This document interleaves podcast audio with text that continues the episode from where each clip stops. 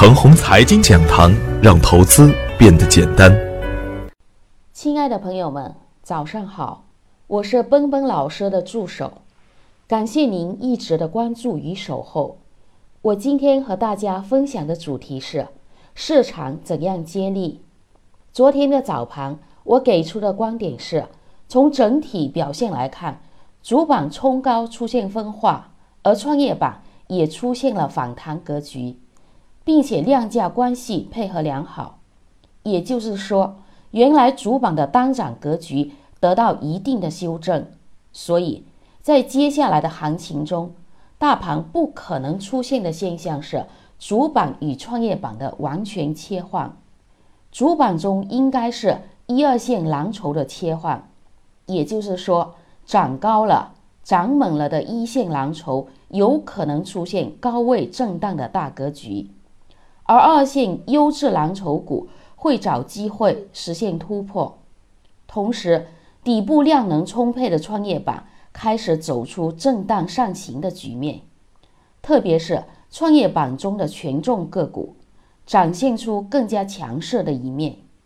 当然，面临三千六百点的大关口，沪指短期上行的压力在不断的增加，同时技术形态上。也有震荡整固的需求，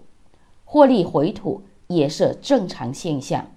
相比较来看，底部强势启动的创业板相对会更安全一点，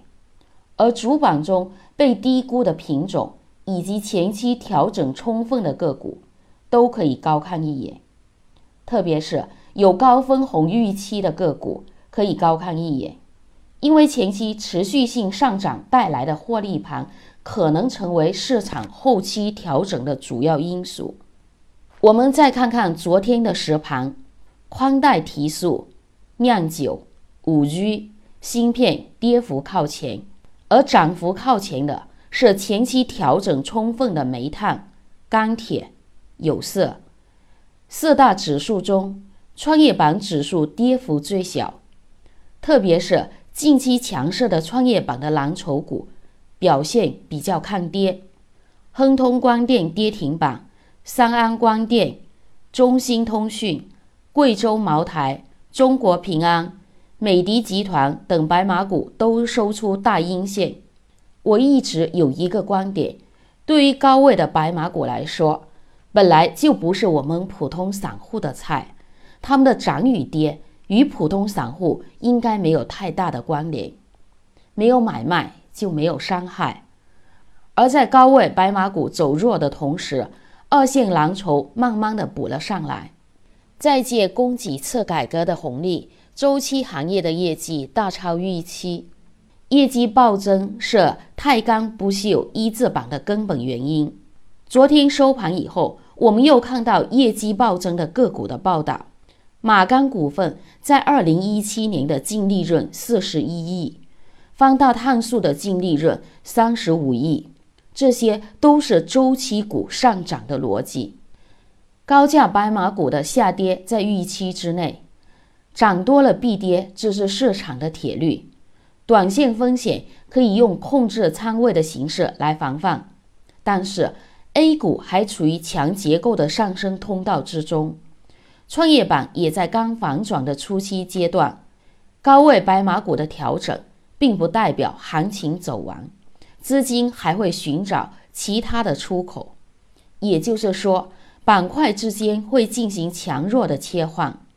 一方面，行业的龙头会通过调整寻找下方的支点；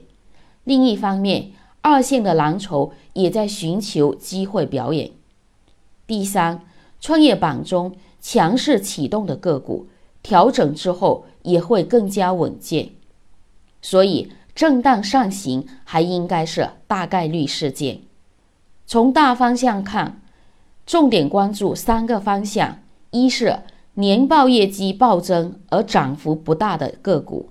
比如钢铁、煤炭中的部分个股；二是前期资金流入较多的板块和个股，比如房地产和银行；三是创业板中的蓝筹股。强势回调就是较好的买点。我的观点，只是我个人的观点，盘中所评论的个股只为说明我的观点，不构成推荐。如果与您的观点不一致，您说了算。为了感谢大家一直以来的支持，现在只需一元即可进入我的 VIP 群体验，享受每天交易时间内的实时指导，并有短线、中线股票池提供参考。只需关注陈红财经微信公众号，回复“牛散财富群”即可。